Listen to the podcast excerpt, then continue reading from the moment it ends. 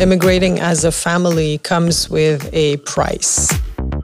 There are not enough free resources. There are not enough accessible resources. Resources are not culturally sensitive and culturally safe.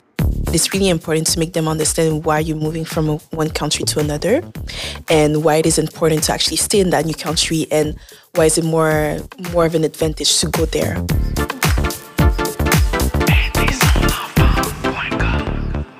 Hello and welcome to this new podcast curated by aidersonenfant.com in partnership with La Fondation Jeunes en Tête.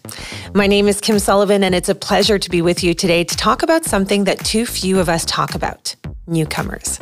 What is the reality of teenagers of immigrant background?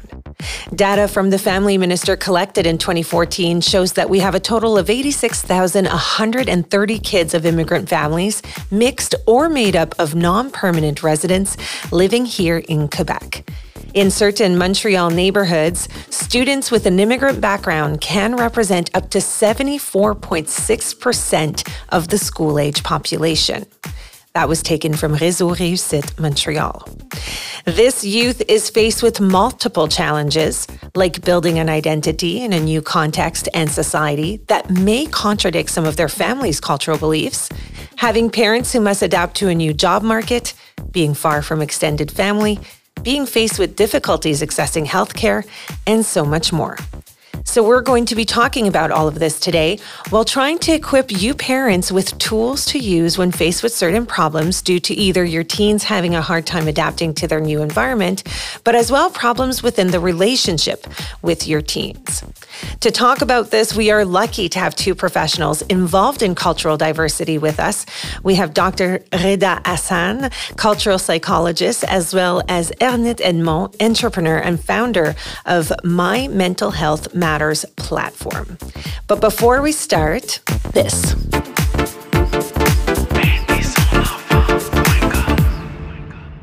Today, teenagers face major mental health challenges. For over 20 years now, La Fondation Jeunes en Tête has offered mental health awareness workshops all over Quebec's high schools. La Fondation now offers mental health kits for families, youth, and school staff. Free, simple, and lively scientifically validated content to reduce psychological distress. To find out more, go to fondationjeunesentete.org.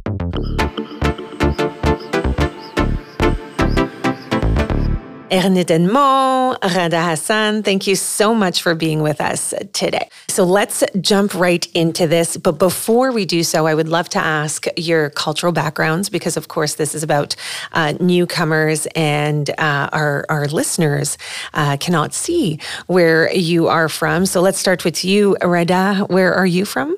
So originally, I'm from Lebanon. I'd say I'm also Mediterranean and Arab. Okay. And yourself? I'm Haitian. Okay.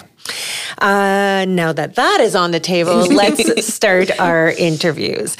Uh, Ghayda, you are a professor, a clinical psychologist. Your areas of expertise include cultural psychology, transcultural psychiatry, and family violence. What brought you to this practice? So, what brought me to this practice is the fact that I'm myself an immigrant um, and I came here as a very, very young adult. Uh, my passion for helping children and teenagers uh, and families, of course, adapt to new, challenging environments and and really learn how to thrive in these environments. I guess you can take from your background of coming here. Absolutely, yeah. so we have firsthand accounts. For you, Ernithe, you founded My Mental Health Matters, which aims to educate and raise awareness about mental health among racialized youth. What do you see as a difference in how mental health is viewed here in a Western culture versus how it could be viewed at home back in a traditional culture? Well, it's a big difference because back home, mental health is really seen as a taboo subject, to be honest, compared to here. And uh, it's almost being related to the devil, I would say. So when it comes to talking about emotions or just acknowledging the fact that somebody is not doing well mentally speaking, it's really just something that we don't talk about. And even if it is spoken about, it's just something that we just back home we just don't have the knowledge i could say for an example when it comes to schizo- schizophrenia sorry it's something that sometimes we can it can be seen or viewed as being scary, I would say. So back home, it's just being seen as somebody being possessed, honestly. So in those cases, usually like uh, in the village, they would just call a priest or just try to do like some sort of a homemade remedy, um, just to pray for the person and try to get the devil out of that person, basically. Even for just small um, injuries, like physical injuries, let's say like you break a leg or you cut yourself and stuff like that we don't really seek for medical um, attention, to be honest. It's just like, you know what, go see grandma, go see grandpa. Mm-hmm. They probably have like some sort of remedy. Just rub some oil on your skin, it's gonna be fine and stuff like that. To be honest, for like very small injuries, it does work because some of the medication are actually made with like natural plants and stuff like that.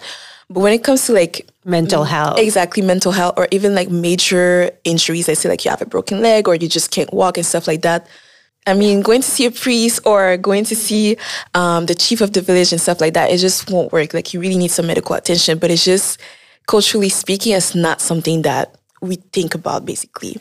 But I assume that then when you come to a new country like this, not only are you all of a sudden faced with m- much different yes. uh, uh, cultural beliefs, mm-hmm. but where do you find the village priest? Where do you find? So I guess you can't continue with um, those. Um, honestly, when it comes to immigrating to a new country, we still have family back home. So usually, what parents are going to do, they just call family members and be like, "Oh my god, I'm having this problem with um, this family member, or like my son, my child, whatever," and they whoever's gonna ans- yeah whoever's gonna answer the phone, they're just like oh my god, like something happened, like oh maybe he's possessed or somebody like um threw a curse on them and stuff like that. So they're just like okay, like we should pray for him or um, call this person back home, they can help out and stuff like that, or bring them back home, we can help him and stuff like that. It's just so even when you're there. back in this new mm-hmm. culture, you're it's still there, carrying over. It's still there. Yeah. They will yeah. seek out for medical attention because it is there. It is free. It's not as difficult to access it as back home. So let's say, for example, if they go to like uh, the emergency room and stuff like that, okay, you're gonna see a doctor. Um, they're gonna assess the situation. They're gonna tell you like what to do. But for some parents, again, if it's too, let's say, um, crazy, I would say, mm-hmm. quote unquote, they're just like, um, you know what, I don't really trust the, this doctor or whatever. I'm, I'm going to seek out maybe for a second opinion. Or even if the second opinion is not what they really want to hear and stuff like that, or if it's not, if the doctor doesn't really understand where they're coming from, culturally speaking, they're still going to seek out for family members' advice or they're just going back home to see what they can do about it. Like it's just, let's say, like culturally speaking, we just don't 100% believe in medical um, That's interesting. Remedy. Yeah. I can assume too that you were saying it's it's not something we we talk about. We don't mm-hmm. bring up our emotions. Mm-hmm. Where we keep it to ourselves because yes you know, you could be seen as having an evil spirit in you. Or, exactly. Yes. Um, I can see how people uh, then coming to a new country, mm-hmm. faced with new dilemmas, mm-hmm. even less would want to talk about it with their parents. And I'm sure mm-hmm. this is the mm-hmm. same in any culture. Yes. Um, be grateful. We we brought you to a new country Absolutely. to give you yes. a better education or sure. to give you so that stress of having to also maybe satisfy your parents' dream of coming to a new country. Your parent, mm. how mm. how does that balance? Yeah, so I mean, it's it's definitely an important pressure. Um, immigrating as a family comes with a price. Mm. For the parents, definitely, it's a social, economic price. It's a social status price. It's it's it's separating from the country of origin, and mm-hmm. teenagers often and children feel that pressure uh, in carrying on the dream of yeah. the parents. And, you know, I don't know, but I, I think what I'm going to say will relate to so many immigrant parents. Many immigrant parents will tell you, we've come here, we've sacrificed our life back home for the future of our children. Mm-hmm. And this is great sacrifice. But at the same time, when it comes with a message of guilt, uh, kind of like this subtle uh, teenagers and children will develop that guilt feeling that they have to uh, overachieve and they have to, at all price, uh, make that dream happen. And sometimes it works, uh, but oftentimes it puts a lot of pressure on the teenagers mm-hmm. or the mm-hmm. child if that teenager is, for example, having learning difficulties or. Yeah emotional, psychological issues, or they have a different dream Yeah. themselves for their future. And it really creates a lot of tension. And the problem is that when there is no dialogue in the family, uh, the worlds of the parents and the teenagers draw apart. And this is where really the problems begin in a family.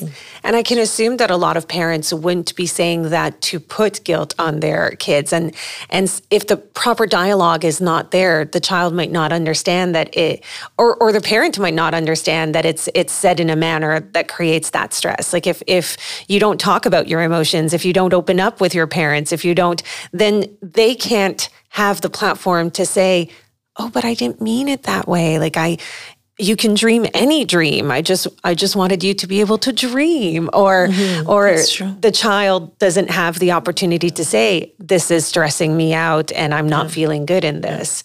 So what services do you offer at Mental Health Matters that can help parents in a situation like this? So basically, right now we have a list of therapists that are from uh, cultural backgrounds.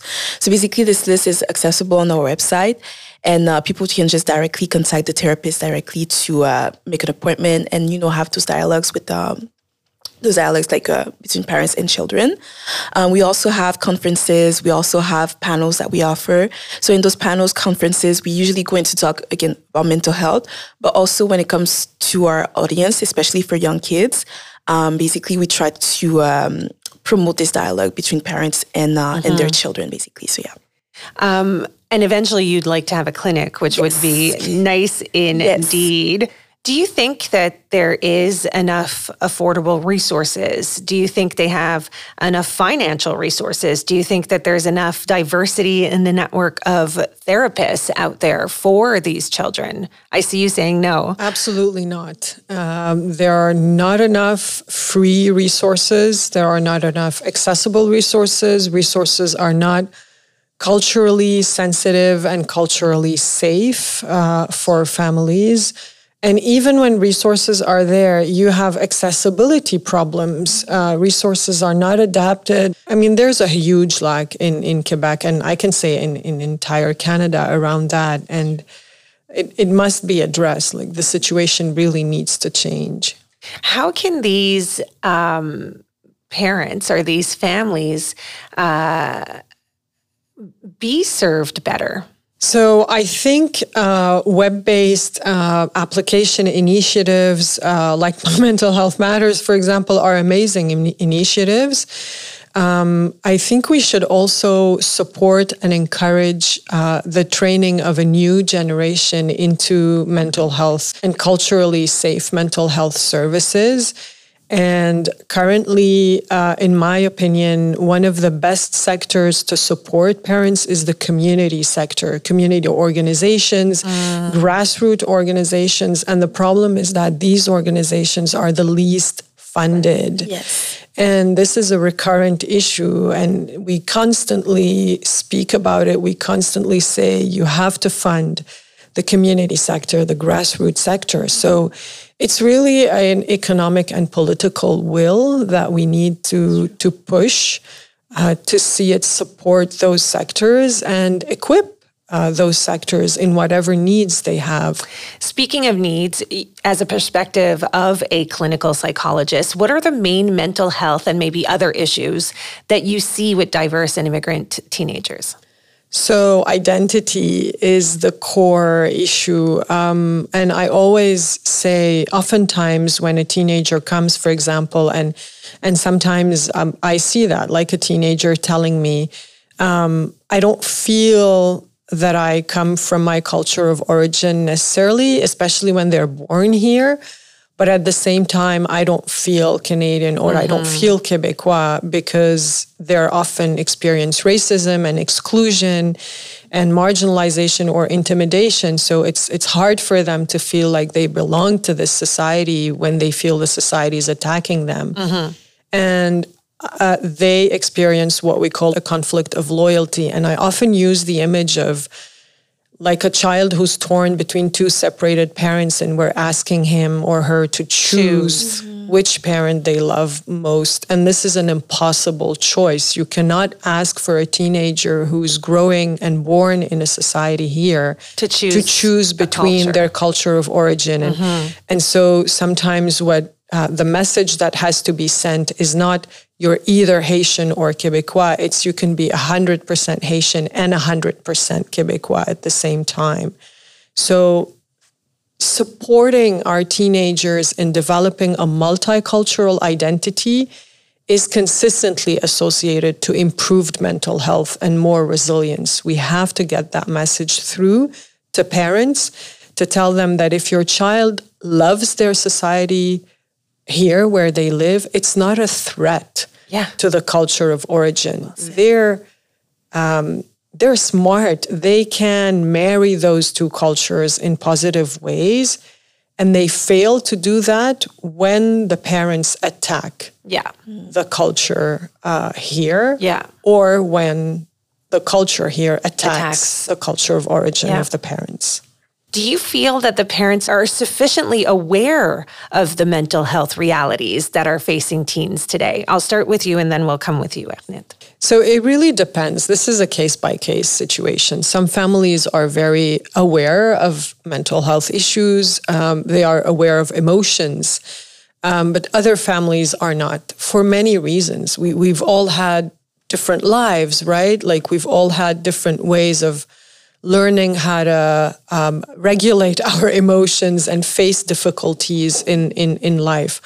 I can say that the more a parent has difficulty regulating his or her own emotions or face and talk about the difficulties they experience, the more it will be difficult for them to hear about their children's difficulties Makes sense. because their children's difficulties will just throw them back to their own difficulties. So, in my mind, um, as a parent, when you want to help your child, you got to think about helping yourself as So well. it starts at the parental It level. starts at the parental level, and I think it starts with with education as well. Uh-huh. Like not all um, cultural backgrounds or families. In Quebec, mental health is like we're we're like a psychology oriented society. We know about mental health. Um, in other societies, that's not necessarily the case. So there's a bit of um, education, you know, or in let's say information to Yeah. give to parents, and then definitely encouraging parents to accept, learn about their own emotions, and listen to their child. They do not have to be the psychologists for their child. Their job is not to, you know, heal their child, mm. but just to offer the space to listen. Like children and teenagers often they don't need to be told what to do. Especially not teenagers, but they need to, To feel that they can be heard and that mm-hmm. somebody cares for how they're feeling. That's the first advice I can give to parents. And if you're stressed about your own job and that paycheck coming in and learning a language and making sure that you're providing your child the dream, you may not realize that you're not listening Absolutely. or you're not taking the time to listen. Uh, for yourself, Ernithe, what what do you think? Uh, do you think parents are sufficiently aware? Well, like my colleagues say, it's uh, it's really like a case by case, to be honest, and it really depends on um, the cultural background and also like the education that was provided to them. Do you think that um, when it comes to applying uh, uh, an an immigrant problematic, let's say, like just just that that extra stress of being an immigrant to a new country, uh, as a parent, do you think you understand to what level that can stress? A child. You get it because you're worried about your own job. You're worried about learning the language. You're worried. And and for the child, you might be saying, like, go to school. Yeah, I mean, for the parents, like especially like uh, in immigrant culture, I would say they kind of take all of the toll on themselves, so that their children don't have to in a certain way.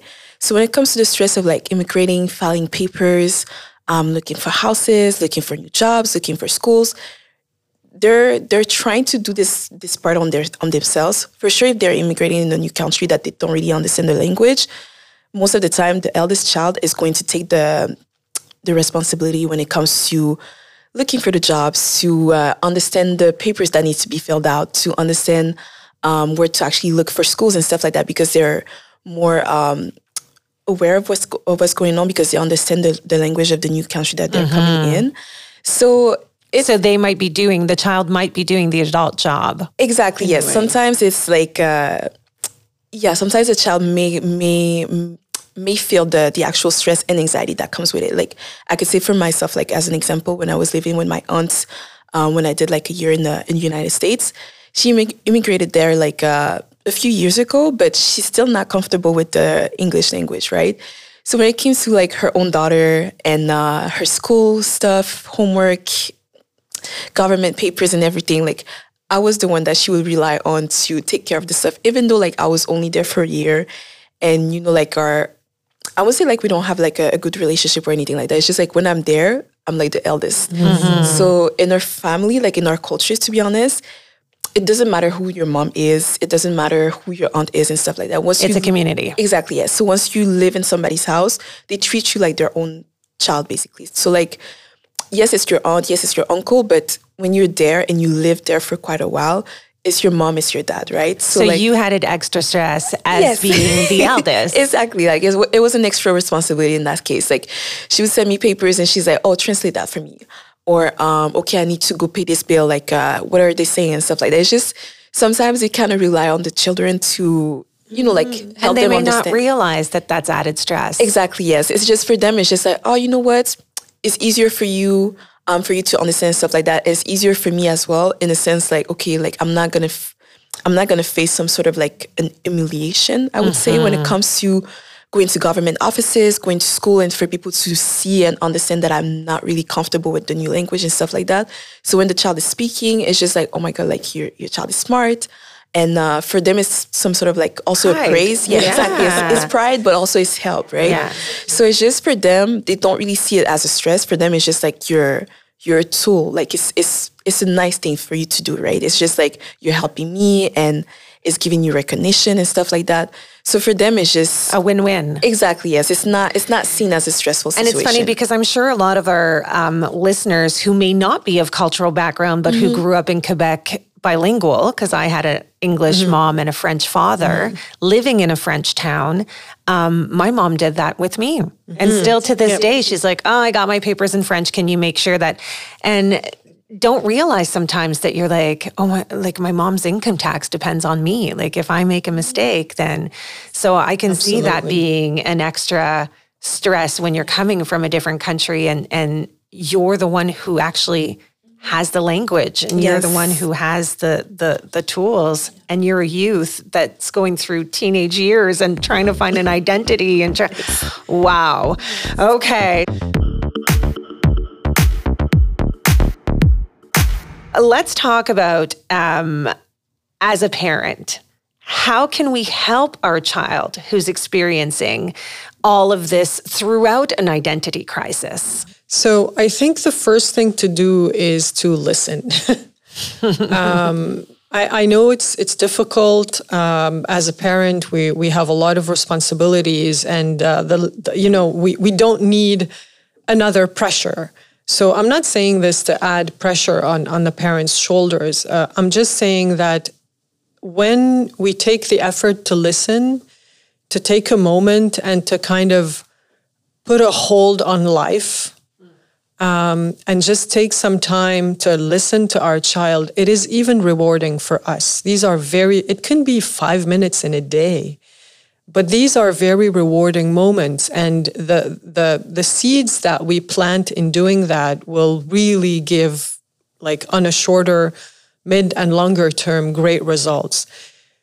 Children uh, and teenagers seek to be listened, even when they are aggressive with us, or even when they send us a message that, oh, we're just like heavy. You yeah. know, it's it's not true. This is just their way of expressing that they are becoming adults, like somebody different. And so we have to kind of look at. Um, I often say don't react to the behavior. Take time to understand the need. Interesting. Um, take time to look what the behavior is hiding. yeah. Uh, what's behind it, you know? So the idea really is to sit and listen to one's child, not to immediately offer solutions, um, and to just demonstrate affection and uh, care. This is the so important for the teenager. And then you can discuss with the teenager by asking a simple question: What would you need? And that and this is a very important question because it does not put pressure on the parent to be like finding the solutions. Yeah. And it also makes the teenager think about what they need. And why they're behaving in a certain Exactly. way and why And- they're, yeah. So it makes the teenager become aware of their emotions, become aware of the problem. And then it's like a problem that, you know, a, a dialogue between the parent and child. Okay, you need this. I think this can help too. What can we do? And as a parent, never hesitate to just contact your community organization, a youth organization, the YMCA, uh, My Mental Health Matters, Aider son enfant, like all those websites that are there, um, and try to seek help. Say, you know, I'm worried about my teenager. I think there is something happening, and just seek help. Don't wait. What are the early signs that our child is experiencing identity and mental health difficulties? Can can we recognize any signs? Some signs can be recognizable. Uh, the first, I'd say, well, it depends on the age, of course, uh, but the first one is any drastic change in Okay. one's child's behavior. Uh, a child who suddenly becomes, or a teenager who suddenly becomes withdrawn, uh, who's maybe even have like uh, appetite changes. Um, they may look uh, more tired, for example. Um, irritability. normal teenager. Uh, when it's a drastic change, uh, Okay. it's not normal. When you're used to a teenager who's active, who's engaged in sports, you know, it's a drastic change is always a sign that something is happening. okay. Um, Would the irritability. drastic- would the drastic change be as worrisome the other way around? Like if you had a quiet child and all of a sudden it becomes like, oh, well, I you want- can you can. It's good to be curious and understand why suddenly this is happening. Okay. Uh, and it could be great. It could be like just a maturity and Mm-hmm. something has changed to the positive. But sometimes when the child becomes like hyper activated, it's just as worrisome. as when you're down on hypo or when you're down. Okay. Um, irritability, Mm-hmm. um, anger, like uh, or fear. So any of those kind of sadness, of course, any of those emotions are a sign that something's not going quite right. So, would you say that in younger children, because a teenager can express their anger, their sadness, they might not choose to do so, but for for young children, I have a toddler. Like if if I was a recently immigrated mom, is there anything in my toddler I should look out for? Yeah. Uh, so generally, signs that something's not going right for toddlers are uh, irritability, so crying so much, or becoming really very uh, aggressive. Okay. Or becoming extremely clingy. So when very, very young nonverbal children uh, start to really fear any separation from their parents and kind of like hold on to their parents' legs uh, and become extremely clingy, it means that the child is In having distress. in distress. It's it doesn't mean that the child is being too demanding. Sometimes as parents we may feel like we want to push them away. They're becoming over demanding. It is Don't really a silly, sign that mommy's here. yeah, it's absolutely a sign that I'm in distress. So, what I naturally do when I'm in distress as a child is go seek my security, Okay. my, you know, love haven and my safety haven, which is normally a parent. Yeah. So, again, don't stop at the behavior, look at the need. And we can say, Mom is here. Just remove the don't be silly part. Um, you say it's important for parents to learn about how their children express their emotions. Do you have any tips on that? to pay attention and like you just said to listen like you let's say like if you have your your child at home, not just to come home from work and just like, oh my god, I'm tired. I'm just gonna go lay in the bed or cook, clean, and then you know go about my day and stuff like that. It's really important to have those conversations with your kids and try to understand how their their day went and understand like, you know, like try to understand like what they're going through and stuff like that. Like just to encourage those dialogues and encourage communication. Just by doing that, you can pay attention to like when your when your child is like you know drastically changing in a sense. So yeah. And I guess those conversations also allow you to say like okay, he he had an exam 2 days ago and he was really mm-hmm. Uh, upset with me 2 days ago and then he has an exam today and he's really upset with me again today. Maybe my child deals with performance anxiety. yeah. And okay, so I I love that. Conversation is always number one, which is why we are here on this podcast having this conversation. Um, can you give us examples of situations that can cause identity crisis? I know earlier you were saying like that filling out the government um, reports, but you did give a good example about um, cooking meals. Yes. can, can you share that with us? Oh my God, that's a very good uh, that's a good example to be honest. Let's say you just for example, um, you make your a cultural meal at home and then you send your, your child with it like as a lunch. So usually for me, for example, at home we eat like uh, riz So it's like uh, basically it's rice and peas and with like chicken, but it has like a very strong odor because of the seasoning and everything. So when I went to school, you know, my friends they pretty much had like cold pizzas, sandwiches, you know, like just cute little snacks, right? And then I would be sent with like rice, chicken. It's not that it's not good or anything, but it's just like it looks heavy. It looks, you know, like quite colorful and stuff like that. And sometimes sometimes kids they don't understand, so they're just like, "Oh, what are you eating?" Because sometimes like um, it smells. sometimes just like uh, another example. I think I brought some uh, pâté pâté codé. So pretty much it's dough that you add like meat in it and then you fry it. And for me personally, I really like the one with fish. So hareng saur, it's like um, a dried fish basically.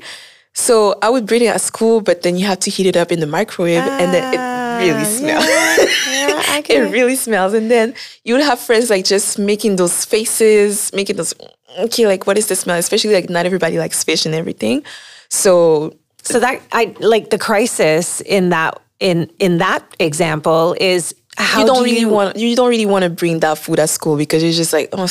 but it's your culture and you love that food and exactly you, okay. Just, yeah so how would you how how would you explain to one the teenager that it's okay or how would you reconciliate that um honestly for me i just I'm a food lover, so it worked well. I will eat. yeah, I, yeah, I think one of the things that uh, we've strongly encouraged schools to do, and they start to do it, is to have those uh, days in the school where they uh, ask children to bring something from home mm-hmm. or to say words in their own language. So when the child feels that they're going, or a teenager feels that they're going to a school where actually things, different things from different cultures are, are there and are welcomed, they feel less uh, of, a, of a, you know, of a stranger. So I think that example is really so good because it, it's very simple. It's like a day to day example that shows that actually any uh, any experience that makes the child feel like they're ashamed mm-hmm. of their culture of origin will bring in an identity crisis. And this is exactly what discrimination and racism does it mm-hmm. humiliates the culture of origin of the person. And so this is where identity crises really start. Three main therapeutic areas that that you have worked on, uh, Ghayda, is emotions, identity, and relationship. Um, when it comes to cultural integration, you say that these three areas are the most important. Mm-hmm. So when I refer at that, I emotions, uh, you know, uh, just uh, a few minutes ago, you asked how do we help a child become aware of their own emotions. Mm-hmm. Um, let's start with ourselves. Uh, when we've had a good bad day as a parent, and suddenly we're just not feeling right. Um, let's stop and ask ourselves, what am I feeling right now? Mm-hmm. Am I, because often as parents, we have difficulty putting words on our own emotions. And so, especially if just, you grew up in a culture where, yeah, yeah, where you don't. You know, I like, I, excuse the word, but I like to call it emotional hygiene. You know, it's, it's about understanding, you know, wow, just becoming that. aware of our emotions, right? And then when we become aware of our emotions, uh, we can deeply connect it and tie it to what we are struggling with in terms of identity. Is it attacks to our religion? Is it, am I mm. feeling threatened uh, because I'm whatever, a veiled woman? Or um, is it more about food? Uh, is it more about uh, my values? Um, and then my we can look. my look. So we start to understand what is it about our identity that's making us suffer, f- caused by the outside environment or internally because of our own history.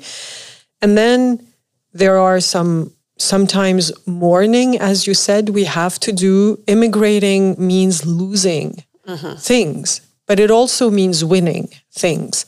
And so we got to give ourselves and recognize that there is a price to pay and what price we're ready to pay and just accept that mourning process.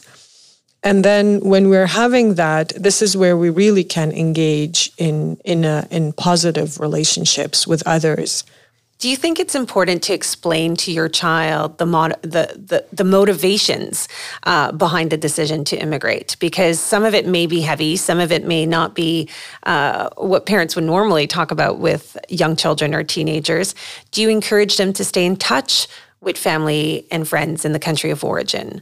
Yes. yes. Yeah, it is important. Yes, sometimes, especially depending on your your children's age but again, like if you have a toddler, if you have a teenager, if you have a young adult, the the converse, conversation is going to be different, and you may not elaborate that much, like depending on their age. But it's really important to make them understand why you're moving from one country to another, and why it is important to actually stay in that new country, and why is it more more of an advantage to go there for not just for the parents, but also for the children and for the future that they, they want to have for themselves. So just to make them understand why the the reason why you're doing uh, sorry the reason why you're actually like uh, immigrating in a new country or for any decisions for that matter it really not just make them understand but also it makes them feel part of the process and mm. it makes them mm. feel also that you kind of trust them with like big life decisions as well and it gives them this little uh, a little bit more maturity as well and it, it also helps build build like a, a better relationship with your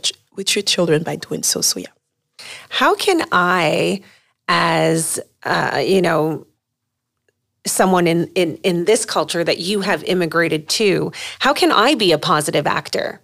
in in that relationship? Like how can i help a newcomer family? How can i help my friends maybe raise awareness about uh, youth and and the mental health issues that comes with being a newcomer? Oh my god it's a very good question I think that just by being welcoming and being aware of the differences is a really important step and a very important thing to actually be aware and acknowledge as well. So let's say, for example, you know, you have a new friend, you have a new colleague, you have a new student coming in the class, and this person is from a different culture. So just by going to this person, you know, um, introducing yourself and uh, try, you know, like uh, just trying to understand like where they're coming from and uh, trying to build like this some sort of a friendship, like just to make them understand, make them feel welcome, and make them feel safe in your presence is a very important thing to do. So sometimes just by saying like, "Hey, hi, my name is this. Um, I'm really happy you're here. I'm really, it's really nice to meet you. Um, this is what I'm doing. If you have any questions, you know, like just feel free to come to me and stuff like that. Well, is it okay? Because everybody's always scared of of that fine line of, am I being racist if I say this, or am I being discriminatory if I say this? But could could somebody come up and say like?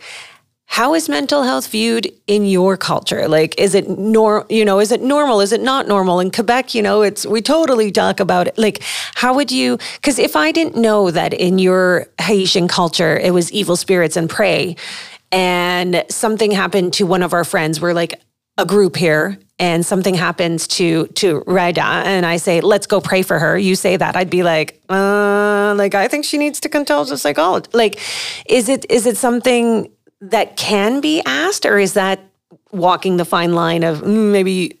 I feel like everything can be said. It's just there's a way to say it, and for questions it's the same thing. Like everything can be asked. It's just there's a way to actually ask questions, and there's also a moment to ask the questions.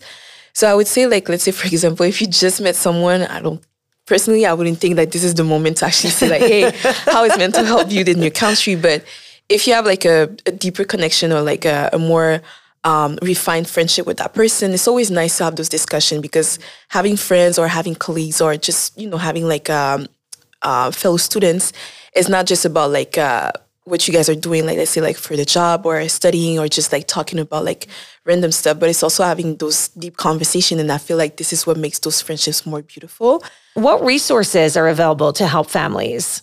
So we were just talking about the fact that there aren't many resources, and you know, mentioned. Um, uh, as you said, in my mental health matters, Aider son enfant, community organizations. I, I really uh, encourage parents when they arrive in a new neighborhood to go to uh, they can either check online but if they're not online savvy they can simply go to the community organization in their neighborhood or to the YMCA and mm-hmm. ask about the services that are available. Or even in a school they can ask about the services that are available in their neighborhood.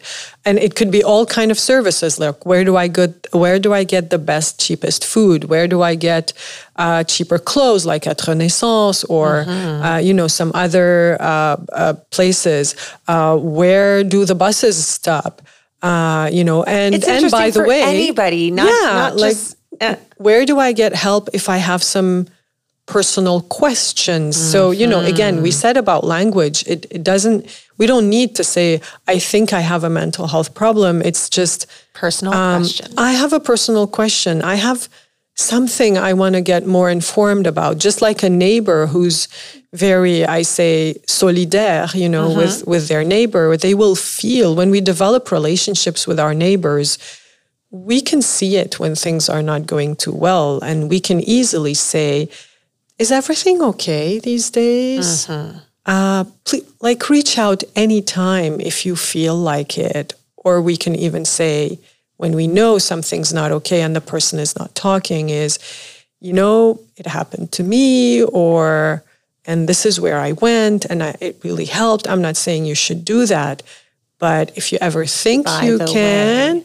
you know, just this is the number or this is the address. Um, dropping a line, the person does not need to take the hook immediately but we have to remember that if we did that when the person feels ready, they will. And it will make a change in their life. So, accessing information is the number one way to access resources. Interesting. We've come to the end of our podcast. is there anything, one last word that you we didn't have a chance to say or that you would really want to put emphasis on? Um, I think safety, like respecting other cultures, is very important. I always like to say that if you think that somebody is behaving in a weird way or saying a weird thing, just remember that um, cultures are like toolboxes. The culture where we grow gives us tools to deal with uh, society where we grow. When we change society, it's not that we're weird, it's just we may not have the tools. Mm-hmm of that society. You have the wrong tournevis head. Maybe, but that tournevis head worked very well when we were in yeah. our society. And you know what? It may work again. And so just look at others in that perspective. We are all, like all humans, we are equal in our humanity. We're just sometimes don't have the same tools and maybe as neighbors or as friends or as colleagues, we can just show the new tools that exist uh-huh. and admire and respect the tools that the others can present to the table as well. I love that analogy. Yeah, I would say um, I would go more along the lines of like taking care of ourselves and being gentle, especially as parents. I'm not a parent yet, but I feel like as parents, it's really important to take that time to you know, acknowledge all the efforts out that we put into for our child, for our children, and also for ourselves, but also to take the time to take care of ourselves and, you know, um, curate our emotional hygiene, like you just said. So yeah, be kind to ourselves. Yes. It's it's difficult for everybody. Yes, absolutely. Thank you so much, Ernithe Edmond, Ghayda Hassan. You have been amazing today. You participated in this discussion, and what an amazing discussion it was. Uh, to all our listeners, I remind you to check out the page for a list of resources that include information, support group, communities uh, that you and your teenager can look out for, as well as referrals for psychological support. Um, thank you once again and uh, conversation. We, we, we should always let it continue. And uh, I'm going to go check out my toolbox and see, see what kind you. of tools are in there. Thank you so much. Thank you.